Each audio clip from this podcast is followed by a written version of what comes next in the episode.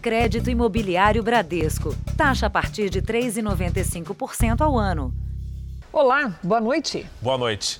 Já chegam a cinco os presos pelo sequestro de um comerciante paquistanês que passou duas semanas em cativeiro na região metropolitana de São Paulo. A história foi tema de uma série especial aqui no Jornal da Record. Todos os suspeitos eram pessoas próximas à vítima. Cinco meses após a libertação da vítima, a investigação prendeu mais dois membros da quadrilha.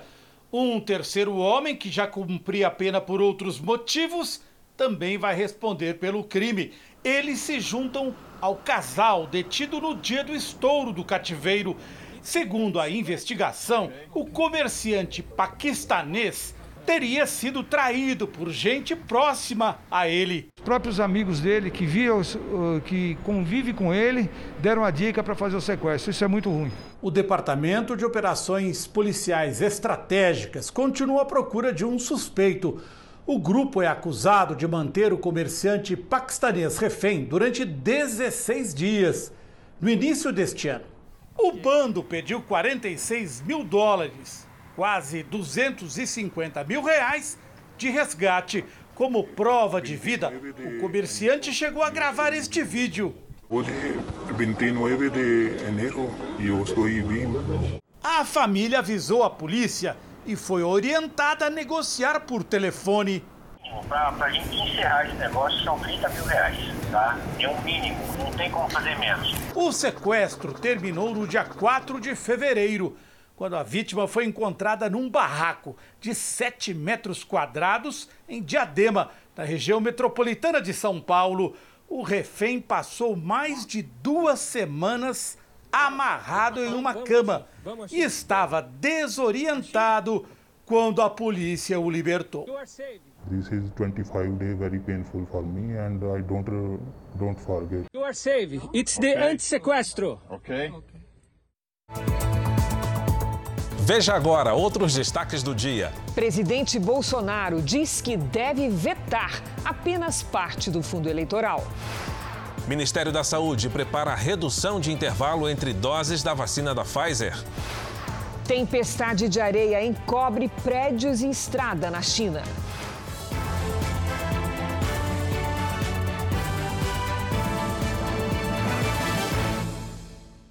Oferecimento Bradesco. Abra sua conta e encare o futuro.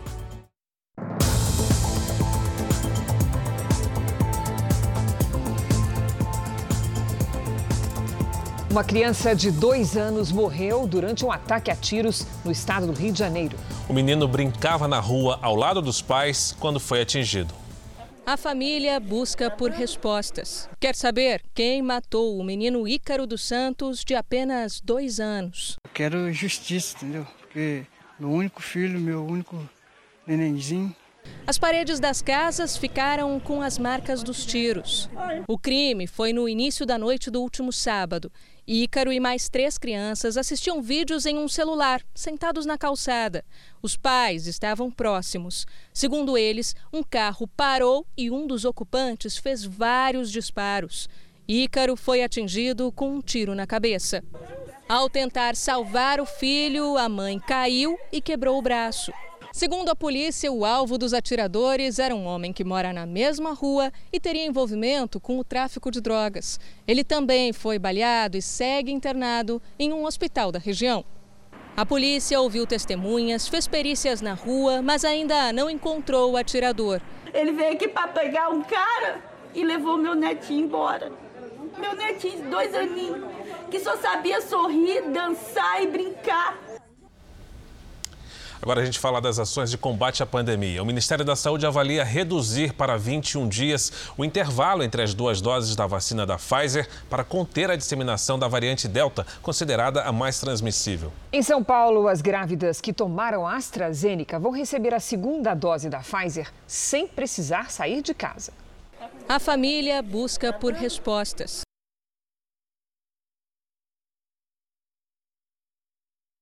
Filho e com comorbidades, ela tomou a primeira dose da AstraZeneca em São Paulo no início de fevereiro. E hoje, quase seis meses depois, finalmente recebeu a segunda dose da Pfizer na porta de casa. Estava muito ansiosa, preocupada, né? Principalmente na hora do parto, não saberia como seria, porque no hospital é mais fácil ainda da gente adquirir a doença, né? Na cidade de São Paulo, segundo a Secretaria de Saúde, as 652 grávidas e puérperas que já tomaram a primeira dose da AstraZeneca, a partir de agora vão tomar a segunda dose em casa através da chamada busca ativa. Todas já foram identificadas pelo cadastro e não precisam se deslocar até os postos de saúde para completar a imunização. Até quarta-feira serão vacinadas em São Paulo as pessoas com 29 anos. A vacinação da faixa dos 28 anos, que estava prevista para quinta-feira, teve que ser suspensa por conta do atraso na chegada da vacina. As novas datas ainda não foram definidas. Hoje de manhã, o Instituto Butantan liberou um lote com um milhão e meio de unidades da Coronavac ao Programa Nacional de Imunização. Com a entrega, o Butantan supera a marca de 60 milhões de doses, repassadas ao Ministério da Saúde desde janeiro, quando o uso emergencial da vacina foi aprovado. Já o Ministério da Saúde avalia reduzir o intervalo entre as doses da Pfizer. Atualmente são três meses, mas o período pode ser encurtado para 21 dias, como está previsto na bula do imunizante. A Pfizer, o que está na bula é 21 dias. É, o grupo técnico do PNI opinou por fazer um espaço mais alargado naquele primeiro momento, porque queríamos avançar na primeira dose. Mas como as vacinas da Pfizer estão chegando agora num volume maior, é possível mudar essa estratégia. Nós já fizemos várias análises e com as entregas que temos é possível voltar para o prazo que está no bulário. A Anvisa recebeu hoje o pedido de uso emergencial de mais uma vacina, fabricada pela chinesa Sinopharm. O pedido foi feito pela Blau Farmacêutica, que representa o imunizante no Brasil. E hoje foi dia de emoção para alunos da rede pública em vários estados brasileiros. Ainda que com regras diferentes de lugar para lugar, eles voltaram à escola para reencontrar amigos e retomar o ensino presencial. Em Salvador, Dandara se emociona depois de um ano e quatro meses longe da escola. Vim correndo, peguei ônibus, quase que eu pego o ônibus errado, mas eu peguei ônibus, vim pra cá. Não tem nem como descrever quanto eu tô feliz por voltar. Mas os professores não apareceram. O sindicato da categoria afirma que o retorno só vai acontecer com todos os profissionais imunizados com as duas doses. Os professores que não comparecerem às escolas sem justificativa terão o dia de trabalho cortado. No Espírito Santo, o ensino presencial é obrigatório a partir de hoje. Os alunos vão em dias alternados. No Rio de Janeiro, o retorno a partir de hoje na rede estadual de ensino também será no modelo híbrido. Caberá aos pais e responsáveis a opção da aula presencial ou do ensino remoto. Ao todo, 12 estados retornaram hoje às aulas presenciais. Além de Bahia, Espírito Santo e Rio de Janeiro, voltaram Rio Grande do Sul, Santa Catarina, Paraná, Minas Gerais, Tocantins, Pernambuco, Rio Grande do Norte, Amazonas e São Paulo. Os demais voltam em 2 de agosto. As aulas presenciais não são um desejo só dos estudantes. Os professores, quem não valorizava, aprendeu a valorizar e quem valorizava, valoriza o dobro. Em São Paulo, cada município tem autonomia para criar o plano de retomada. São Bernardo do Campo, no ABC Paulista, decidiu fazer isso de forma gradual. Até a próxima semana, as escolas municipais vão funcionar com 35% da capacidade dos alunos. Seguros, seguros e queríamos também dizer para toda a população que é muito importante a criança retornar para a unidade escolar. Medir a temperatura dos alunos, oferecer álcool em gel, garantir o distanciamento e usar máscaras são apenas alguns dos cuidados recomendados para garantir a segurança do retorno. Porque os secretários de educação também estão preocupados com o aprendizado.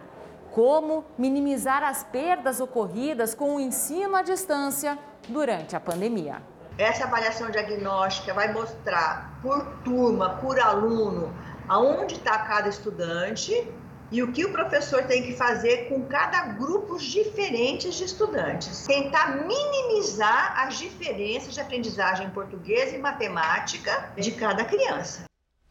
O Jornal do Record traz agora a atualização diária dos números da pandemia, sempre com dados oficiais do Ministério da Saúde. O país tem mais de 19 milhões 707 mil casos da Covid-19. São mais de 550 mil mortos. Foram 578 registros de mortes nas últimas 24 horas. Também entre ontem e hoje, mais de 49 mil pessoas se recuperaram. E no total, já são mais de 18 milhões, quase 18 milhões e 400 mil recuperados e 758 mil seguem em acompanhamento. Dois funcionários de um estaleiro morreram após um acidente em Niterói, na região metropolitana do Rio de Janeiro. Mergulhadores dos bombeiros resgataram os corpos de um homem de 45 e outro de 68 anos. Eles faziam testes numa estrutura metálica que afundou. Um terceiro trabalhador se salvou. A empresa responsável pelo estaleiro informou que não há risco de vazamento de óleo e que as causas do acidente estão sendo apuradas. Em Minas Gerais, mãe e filha se reencontraram após 20 anos separadas. O pai havia fugido com a menina após o término do casamento. O abraço tão esperado pelas duas aconteceu hoje. A certidão de nascimento e a foto do batizado eram as únicas lembranças da primeira filha da cozinheira Vanderleia. Ana Paula, hoje com 21 anos, ainda era bebê quando foi levada pelo pai depois que o casamento terminou. Quando ela fez um aninho, ele falou comigo assim: Vanderleia, eu vou pegar a Ana Paula para poder conhecer os avós. E nesses 20 anos, cada, cada dia que passava da minha vida, eu lembrava da minha filha. Eu falei, meu Deus, cadê minha filha? A menina foi morar em Irupi, no Espírito Santo, a 340 quilômetros de Belo Horizonte. Cresceu no interior, convivendo só com a família paterna. Mãe e filha ficaram 20 anos sem nenhum contato. A reaproximação começou depois que o pai morreu, em 2014. Ana Paula passou a pesquisar nas redes sociais pelo paradeiro da mãe até que 11 dias atrás as duas se reencontraram no mundo virtual. Ana. Oi, amor. Oi. Eu sempre sonhei em conhecer minha mãe, porque eu não sabia de nada dela, eu tinha um desejo de saber se eu era parecida com ela. Grávida do sétimo filho, Vanderleia chegou hoje cedinho à rodoviária para esperar pela mais velha. A ônibus dela. Aguenta o coração, hein, tia Leia? A filha, que mal esteve no colo, agora volta para os braços da mãe. Oh, meu Deus do céu! Em vez de lamentar o que podiam ter vivido, as duas optaram em celebrar o que ainda está por vir. A gente vai tentar recompensar esse tempo que ficou perdido, né? Vamos ver outras histórias e creio que vai ser muito maravilhoso. E hoje tem estreia do reality Ilha Record. No elenco, 13 famosos que vão ser testados em provas e na busca por um tesouro. O novo programa tem um formato original e inovador, numa disputa onde ninguém é eliminado. No comando, a apresentadora Sabrina Sato. Do alto, uma vista que garante bons registros. Em terra, as placas indicam um destino, Paraty, litoral sul do Rio de Janeiro. A 20 quilômetros do centro histórico fica a sede do novo reality da Record TV, A Ilha. Por aqui, todo mundo foi testado para a Covid-19. Existe um confinamento dos participantes e existe um confinamento da equipe para que todo mundo fique seguro. Né? 340 pessoas trabalharam para colocar a atração no ar. Em 20 dias, estava tudo pronto. São 37 episódios. No comando, Sabrina Sato. Gente, eles vão ficar isolados nessa casa paradisíaca. Eu tô tão feliz, tão feliz, tão empolgada, tão animada com a Ilha Record. No formato inédito, ninguém é eliminado. Dos 13 artistas, dois sairão vencedores.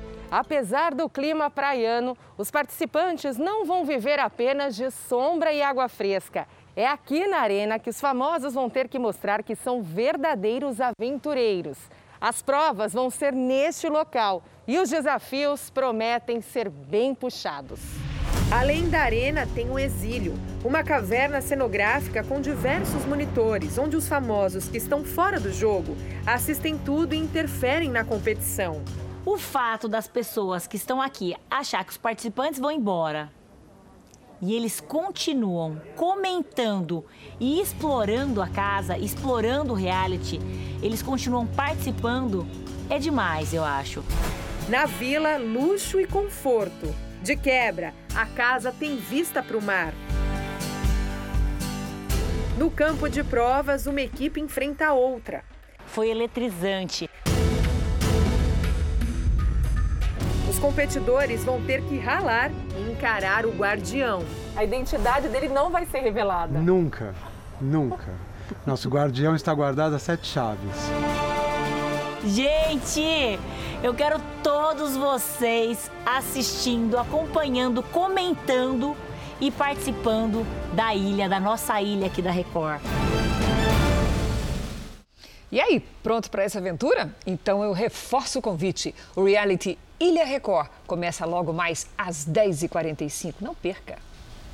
Veja a seguir novas informações da reforma ministerial que deve ser realizada nos próximos dias pelo presidente Bolsonaro.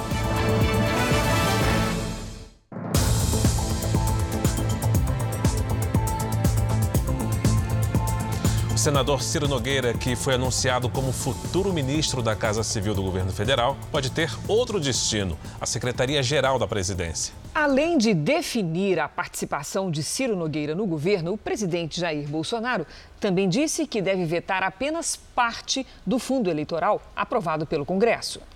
O presidente Jair Bolsonaro começou a semana dando detalhes do veto que vai fazer no fundo eleitoral de 5 bilhões e 700 milhões de reais. Diferentemente do que vinha dizendo, a proposta agora não é mais vetar o fundo como um todo, mas apenas parcialmente. Vai ser vetado o excesso do que a lei garante. Tá? Certo. Mas tá de Então, a lei, parabéns, presidente. quase 4 bilhões o fundo. O extra de 2 bilhões vai ser vetado. Se eu vetar o que está na lei, eu estou em curso em crime de responsabilidade. Jair Bolsonaro não explicou como seria feito o veto parcial. Especialistas consultados pelo Jornal da Record indicam que o presidente só teria dois caminhos: vetar totalmente o fundo eleitoral ou sancionar a proposta. No caso do veto, mandar um projeto de lei ao Congresso ou prever um novo valor no orçamento que é enviado ao parlamento em agosto. O presidente ainda não se reuniu com o presidente do Progressista, senador Ciro Nogueira, que deve ser o novo ministro do governo. O encontro foi adiado por problemas no voo que traria o senador a Brasília e deve ocorrer nesta terça-feira. Jair Bolsonaro passou a avaliar a possibilidade de indicar Ciro Nogueira para a Secretaria-Geral da Presidência e não mais para a Casa Civil. A mudança seria uma forma de deixar o senador com mais tempo para se dedicar à articulação política. O martelo deve ser batido até essa terça-feira. Nesse caso, o general Luiz Eduardo Ramos continuaria na Casa Civil, o principal ministério do governo. O problema é que a mudança poderia soar como um rebaixamento antes mesmo de Ciro Nogueira entrar no governo, o que pode não agradar o Progressistas, partido de Ciro Nogueira e do presidente da Câmara, Arthur Lira. O PP é um dos principais partidos do Centrão e vinha cobrando de Jair Bolsonaro mais espaço no governo. A posse do senador Ciro Nogueira, independentemente da função, vem sendo preparada para esta quarta-feira. Segundo a Confederação Nacional de Comércio, o índice de famílias inadimplentes no primeiro semestre de 2021 é o maior dos últimos 11 anos. Assunto para nossa Patrícia Lages. Boa noite, Patrícia. Foi a pandemia que provocou o agravamento desse quadro? Boa noite, Cris. Um pouquinho, digamos assim. Boa noite para você de casa. A pandemia agravou um pouquinho, sim, mas mesmo antes, antes, o índice já estava bem alto. Atualmente, a cada 10 endividados, 7 não conseguem pagar as contas em dia. Antes da pandemia, a situação não era muito diferente, não. 6 a cada 10 chegaram à inadimplência. Esse índice tão alto acaba prejudicando não só quem deve, mas também quem vai precisar de crédito no futuro. Isso porque, quando o risco de não receber é alto, os bancos, as financeiras e o comércio em geral aumentam as taxas de juros, ou seja, fica mais caro ainda comprar a prazo ou contratar um empréstimo. E além disso, dos altos juros, quem não tem bens praticamente não consegue crédito, não é? Fica mais difícil sim, Cris. Olha, quem precisar de crédito, não tiver um salário alto, não tem um veículo, não tem um imóvel para dar como garantia, vai ficar mais prejudicado sim. O Banco Central tenta criar leis para melhorar a relação entre credores e consumidores. A partir deste mês, por exemplo, os bancos e as financeiras não podem mais oferecer crédito usando alguns termos como taxa zero ou sem consulta ao SPC. Também deve constar no contrato o que pode acontecer em caso de inadimplência, um pouco mais de transparência. Mas isso não ajuda quem já está endividado e nem diminui as altas taxas de juros. O que vale é o que acontece na prática, ou seja, para que os juros baixem, a inadimplência precisa cair. Educação financeira é mais necessária do que nunca. Por isso, o r7.com/economize tem muita informação, inclusive sobre negociação de dívidas. Acesse lá. Cris. Obrigada, Patrícia. Obrigada. Um dia depois de suspender o parlamento por 30 dias e retirar o primeiro-ministro do poder, o presidente da Tunísia, Kais Saied, destituiu os ministros da Defesa e da Justiça. O político alegou o perigo iminente após protestos contra o governo. Ele afirma que seguiu a Constituição. Já o maior partido do país fala em golpe. País que deu início à chamada Primavera Árabe há mais de 10 anos, a Tunísia convivia com elevado desemprego e uma piora das condições econômicas a partir das medidas contra a pandemia. A seguir, pessoas que fizeram empréstimos para aplicar em rendimento suspeito acabam sem o dinheiro e com a dívida.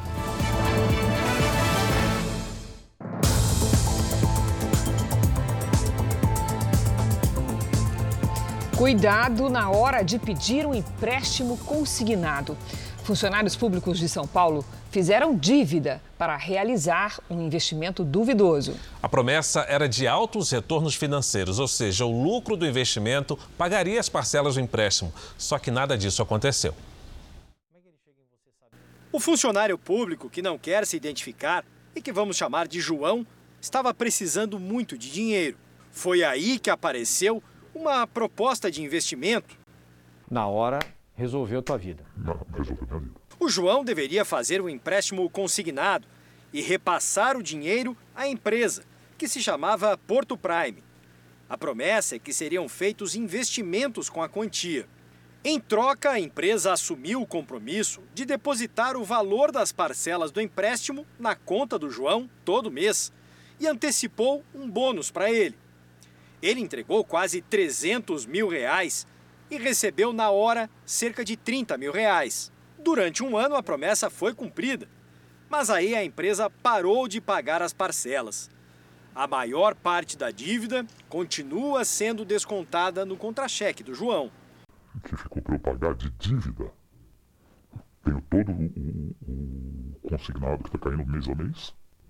Então deve ser em torno de 250 mil. Depois de tentar um acordo sem sucesso, ele registrou um boletim de ocorrência e recebeu mensagens com ameaças. Seu velho, tira esse BO daí. João não é o único. Em um site que registra reclamações de consumidores, várias pessoas também se dizem vítimas. Final das contas, fiquei eu com a dívida e tomando medicação, afastado do serviço por depressão, síndrome do pânico. A empresa procurava funcionários públicos e mandava um representante até a casa das pessoas para explicar o negócio e fechar o acordo. Tinha também um endereço fixo, ocupava salas em dois andares daquele prédio no centro de São Paulo. Mas quando as reclamações aumentaram, quem veio até aqui para buscar uma solução descobriu que a empresa já não funcionava mais no local. Perdi até sono pensando na bobagem que eu acabei fazendo, né? Os responsáveis pela empresa simplesmente sumiram. O cara roubou meu dinheiro, ele roubou minha vida, ele roubou minha paz. Em nota enviada agora há pouco ao Jornal da Record, a empresa citada diz que aguarda o pagamento de credores para honrar os investimentos de clientes.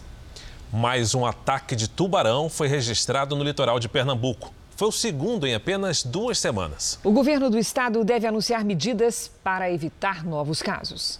A placa está apagada e enferrujada, mas a mensagem é clara: evite o banho de mar. Um alerta que tem sido ignorado pelos banhistas neste trecho da Praia de Piedade, em Jaboatão dos Guararapes, região metropolitana do Recife. Aqui, nas últimas duas semanas, ocorreram dois ataques de tubarão. O último foi neste domingo. Nas imagens, um homem de 32 anos é retirado do mar pelos salva-vidas. Ele foi mordido na perna. Everton dos Reis Guimarães recebeu os primeiros socorros ainda na areia, mas teve que passar por cirurgia. O quadro de saúde dele é estável, mas não há previsão de alta. Agora já são 14 ataques de tubarão registrados só nesta área. Pelo menos um a cada cinco incidentes ocorridos em Pernambuco desde 1992. Em todo o estado, já ocorreram 67 ataques, com 26 mortes. Inverno, águas turvas, grande precipitação. Né? Os incidentes, incidentes bastante famosos ah, aqui em Recife ocorreram dentro das mesmas, eh, com, as, com a mesma situação. Nesta terça-feira, o governo de Pernambuco deve anunciar mudanças nas medidas de prevenção para evitar que outros casos ocorram no litoral. Nove capitais suspenderam a aplicação da primeira dose da vacina contra a Covid-19. Uma delas é Florianópolis, onde está o repórter André Rhodes, que tem outras informações. André, boa noite para você. Boa noite, Fara. Cris, a causa dessa parada na vacinação é a falta de imunizantes. As capitais que não estão aplicando a primeira dose pela faixa etária neste início de semana são as seguintes: Belém, Natal, João Pessoa, Maceió, Salvador, Vitória, Rio de Janeiro, Campo Grande e Florianópolis. Mas em todas essas, fora Belém, a segunda dose continua sendo aplicada normalmente. Florianópolis e Maceió mantiveram a primeira dose para gestantes e mulheres que acabaram de dar à luz. As secretarias municipais de saúde aguardam a chegada de novos imunizantes ainda esta semana para avançar na vacinação contra a Covid-19. Cris Fara. Obrigado pelas informações, André. O Ministério da Saúde informou que vai distribuir entre hoje e quarta-feira 10 milhões e 200 mil doses de vacinas em todo o país. Os imunizantes são das fabricantes AstraZeneca, Oxford, Coronavac e Pfizer. Além disso, o governo recebe hoje um milhão e meio de doses da Coronavac e um milhão da Pfizer. Vamos ver como está o andamento da vacinação em todo o país. Somadas as aplicações da primeira e segunda doses, 1 milhão 169 mil pessoas receberam a vacina contra o coronavírus nas últimas 24 horas. Hoje o Brasil tem mais de 96 milhões 219 mil vacinados com a primeira dose e 37 milhões 948 mil brasileiros completaram a imunização. O Rio de Janeiro já imunizou com a primeira dose 42% da população. A vacina foi aplicada em 7 milhões 401 mil fluminenses. No Paraná, mais de 47% dos moradores receberam a primeira dose da vacina. O imunizante foi aplicado em 5 milhões 505 mil pessoas no estado. A Bahia tem mais de 40% da população vacinada. A primeira dose foi aplicada em 6 milhões e 44 mil moradores. E no Ceará, também no Nordeste, o índice de vacinados também supera 40%. Mais de 3 milhões 763 mil pessoas receberam a primeira dose no estado. No portal r7.com você pode acompanhar a situação de todos os estados no mapa interativo. Durante o recesso, a CPI da pandemia descobriu 20 supostas irregularidades no contrato assinado entre a Precisa e o Ministério da Saúde. Chama a atenção da comissão que nem a Precisa nem o seu proprietário, Francisco Maximiliano, tem registro na Associação Brasileira de Clínicas de Vacinas. Os senadores querem entender como um contrato de 1 bilhão e 600 milhões de reais foi assinado apenas 47 dias após o primeiro contato com o Ministério da Saúde. A CPI descobriu que foram trocados 15 e-mails ou telefonemas para a celebração deste contrato. Como base de comparação, com a Pfizer, foram 84 e-mails e 330 dias para fechar o acordo. Em depoimento na semana que vem, o dono da Precisa, Francisco Maximiano, será questionado sobre como uma empresa com capital de giro de 500 mil reais conseguiria fechar um contrato bilionário. Um segundo foco de investigação da CPI envolve o político e empresário Ayrton Soligo, conhecido como Ayrton Cascavel. Como o Jornal da Record mostrou na quarta-feira da semana passada, ele está sendo investigado pela Polícia Federal por usurpação de função pública. Seria um assessor informal do ex-ministro Eduardo Pazuello.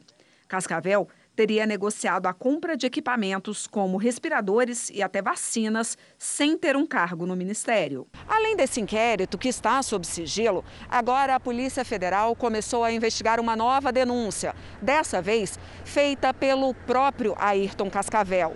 Uma pessoa teria usado o nome dele para negociar a compra de vacinas para prefeituras.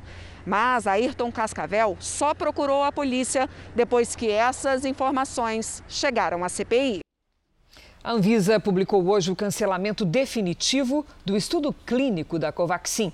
Na semana passada, a agência havia suspendido o estudo de forma cautelar, depois que o laboratório Bharat Biotech, fabricante da vacina, deixou de ser representado pela Precisa Medicamentos.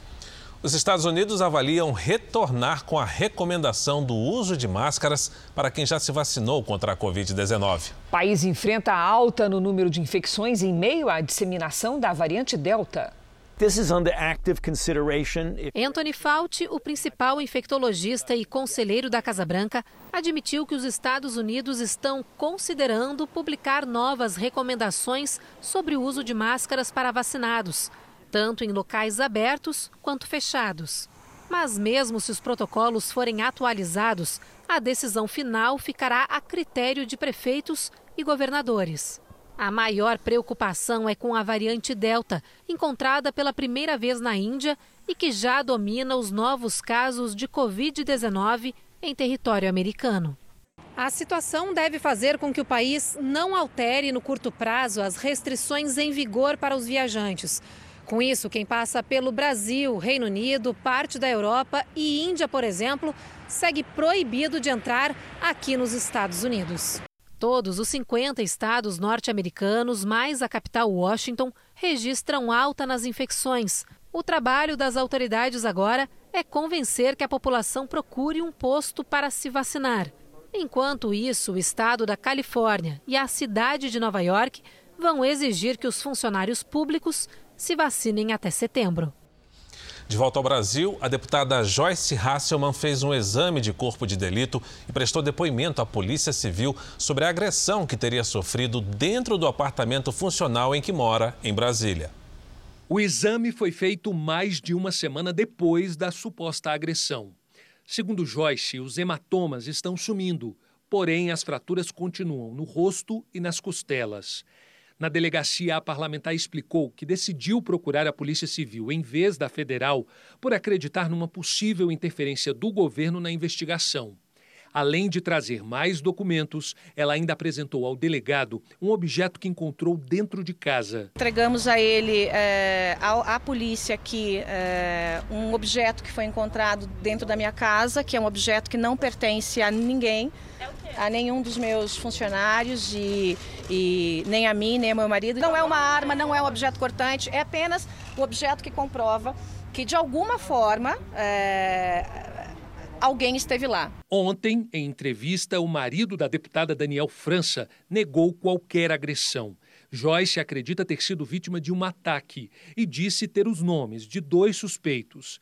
Ela afirma ter acordado machucada dentro de casa, mas não se lembra do que aconteceu.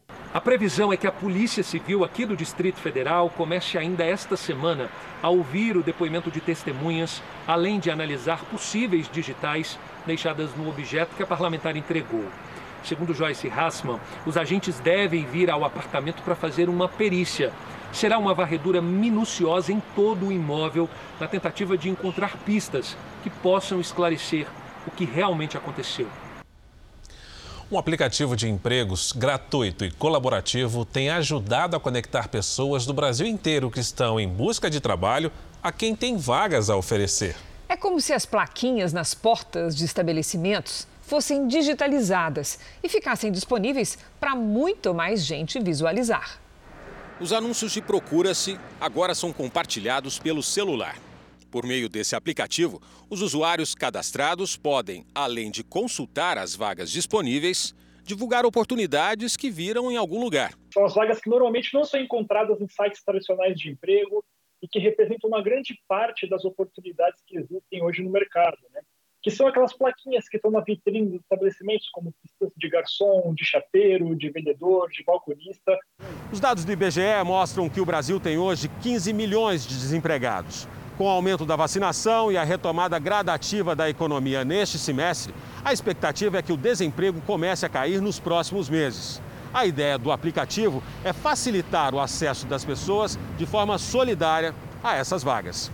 A ideia é que, de forma colaborativa, as pessoas possam tirar as fotos dessas placas das, das vitrines dos estabelecimentos, publicar no app de forma fácil e assim ajudar outras pessoas que estão procurando por vagas é, a encontrar oportunidade que talvez seja próxima da sua casa. O angolano Belúcio chegou ao Brasil há seis meses e estava desempregado. Ele é pintor de paredes. Viu no aplicativo algumas vagas que foram compartilhadas por vizinhos.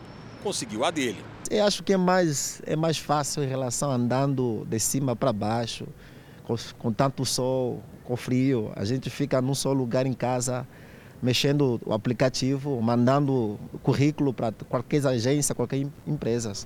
A Ana é publicitária e está em busca de uma nova oportunidade. Consulta o aplicativo todos os dias e, enquanto não encontra uma vaga, ajuda a divulgar as outras. Ah, meu primo tem uma mercearia, ele está precisando de um atendente. Eu não sou atendente, mas pode ser que muitas pessoas sejam atendentes e precisem dessa vaga. Está preparado para o frio, Fábio? É o jeito, né? Pois é, o tempo deve virar na região central e sul do país essa semana. Vários estados se preparam para uma nova e intensa onda de frio. A estimativa é que a Serra Catarinense registre temperaturas entre 10 e 12 graus negativos. As prefeituras já estão distribuindo lenha para as famílias mais vulneráveis e abrigos também estão prontos para receber a população de rua. Esperamos que não seja que não venha um frio tão intenso, mas se vier a gente está preparado para atender o nosso cidadão. Até mesmo em Goiás, no Centro-Oeste, região quente e seca nessa época do ano, as pessoas já separam roupas e até luvas para se protegerem do frio, que pode bater a marca dos 5 graus. Em uma semana que os termômetros devem marcar recordes negativos, Porto Alegre se prepara para abrigar moradores em situação de rua. Neste ginásio, as pessoas terão acesso a colchões, cobertores, além de jantar e café da manhã. Mesmo após um fim de semana com temperaturas que passaram dos 30 graus no sul do país, os gaúchos já estão tirando novamente os cobertores do guarda-roupa. Temos que nos preparar, né? Ainda mais com a pandemia aí, a gente tem que ficar com mais resguardo, né? Não estou esperando ver neve, né? Tudo que a gente espera é ver neve, né? Finalmente. Então vamos com a previsão do tempo.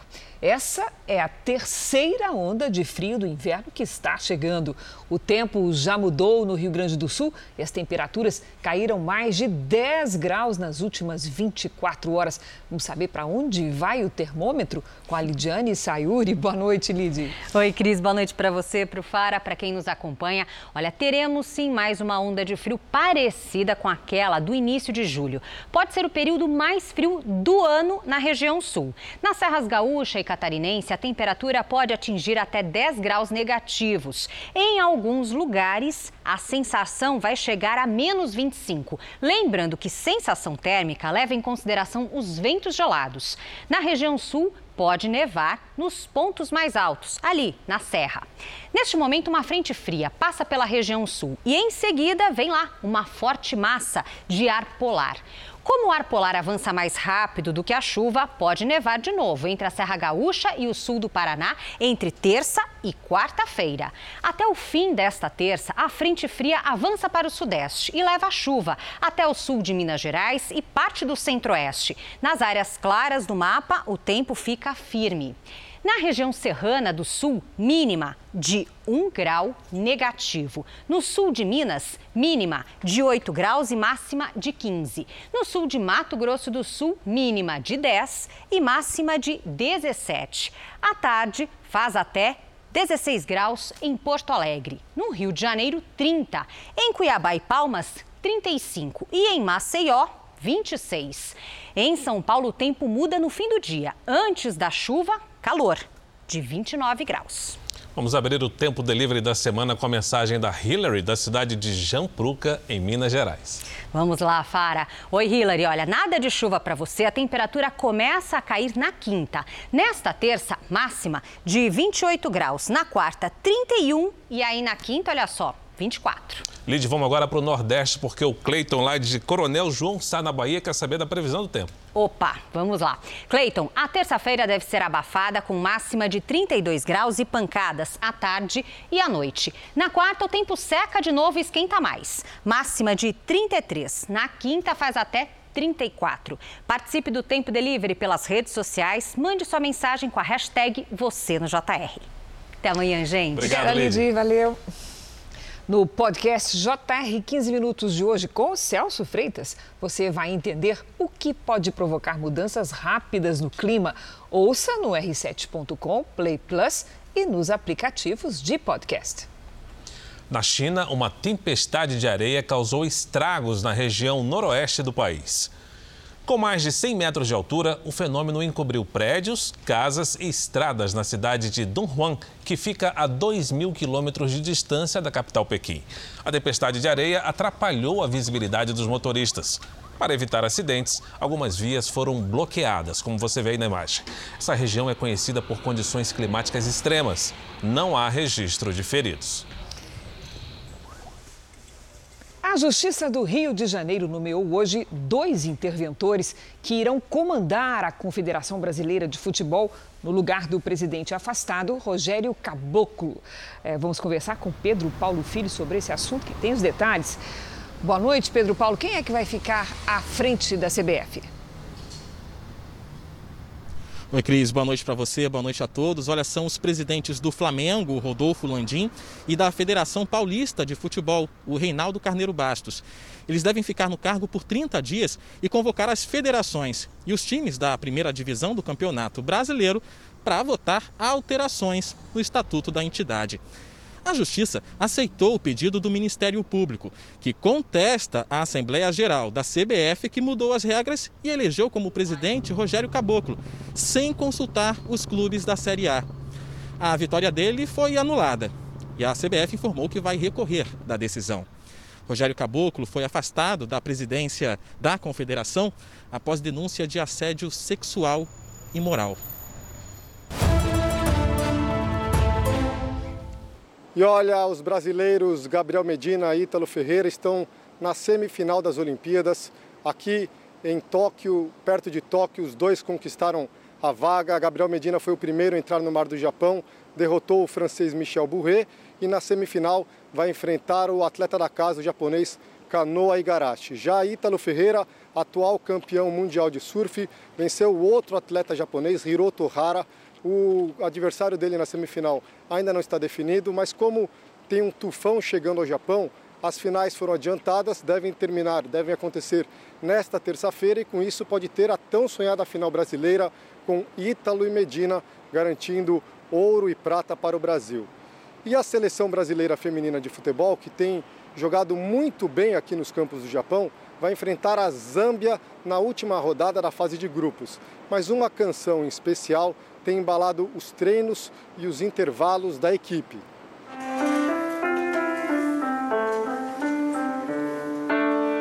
A técnica Pia Sandhage, que nasceu na Suécia, aprendeu alguma coisa de música brasileira e tocou a anunciação de Alceu Valença. As jogadoras e outros integrantes da delegação estavam com os olhos e ouvidos atentos à apresentação. Ao terminar, ela foi aplaudida.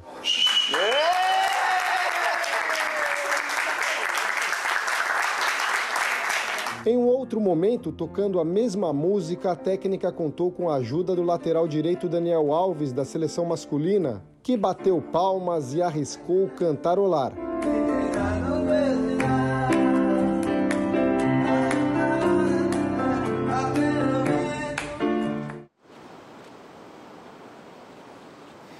E a equipe de natação aqui no Brasil esse ano tem uma curiosidade: é um casal de namorados. A Giovana Diamante e o Luiz Altamir estão sempre presentes nas redes sociais, mas os dois têm enfrentado algumas dificuldades. Olha só esse vídeo que a Giovana postou nas redes. Mostra o jantar do casal que está separado por uma placa de acrílico. É só... Nosso encontro de hoje. Põe a mão aqui. O único date possível. E olha, choveu bastante aqui de manhã no Japão, deu uma boa refrescada, a gente já não está sofrendo tanto com as temperaturas lá em cima e também a umidade do ar. Isso também incomodava muitos atletas, mas agora existe uma outra preocupação que é a alteração das competições. A gente já falou que a final do surf foi adiantada por conta da chegada de um tufão e outras modalidades ao ar livre também podem ter a data alterada.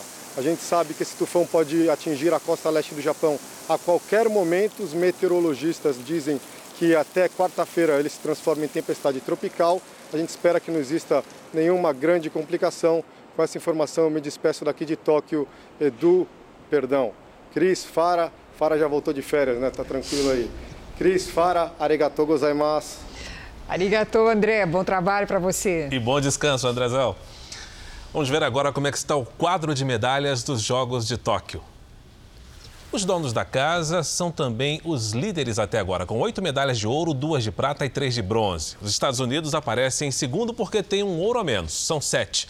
Os chineses foram os que mais subiram ao pódio, 18 vezes. Com seis ouros, cinco pratas e sete bronzes, ocupam a terceira posição. O Brasil está em 26º com as duas pratas no skate e o bronze no judô. Lembrando que ainda hoje vai ter pódio lá em Tóquio, no surf. Vamos torcer. Jornal da Record termina aqui. E à meia-noite e meia tem mais Jornal da Record? Fique agora com a novela Gênesis. A gente se vê amanhã. Até lá. Uma excelente noite para você e até amanhã.